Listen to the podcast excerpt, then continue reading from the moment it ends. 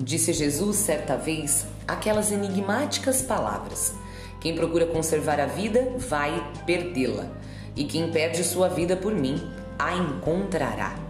Vejo tantas pessoas que lutam o dia todo tentando conservar a própria vida. Elas estão buscando tantas coisas, por exemplo, melhorar o próprio corpo, a vida financeira, a aparência.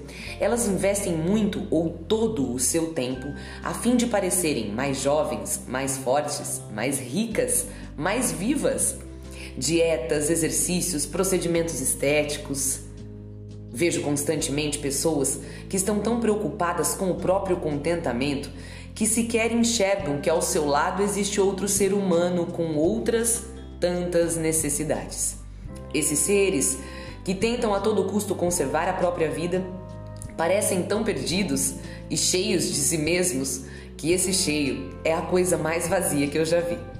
Na verdade, o que vejo ao meu redor são muitas pessoas que estão focadas em conservar sim a vida, mas já se perderam do Cristo. Por isso, como diz a Escritura, acabam perdendo a verdadeira vida vivem uma busca de muitas coisas, uma busca digna até, mas sem sentido algum. Vejo outros tantos, graças a Deus os vejo. Eles também estão ao meu redor. São pessoas que não estão tão preocupadas em salvar a própria pele, como diz a expressão popular, mas vivem por causa de Cristo e pedem a própria vida a fim de viver completamente a vida que está escondida em Cristo Jesus.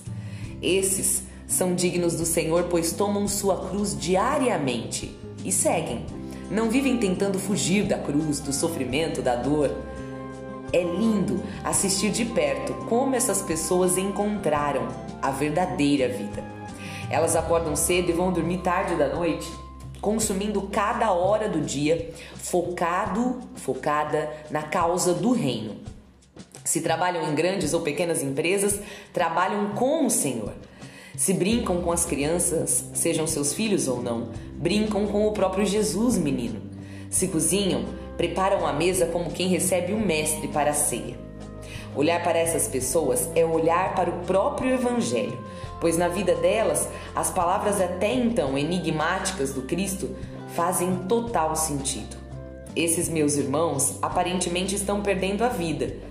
Não tem muito tempo para grandes investimentos pessoais mas a vida deles já está ganha, pois cada detalhe de seus dias tem sabor de eternidade.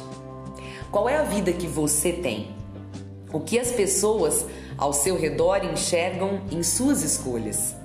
Foi Jesus quem disse: Não fui eu que inventei isso.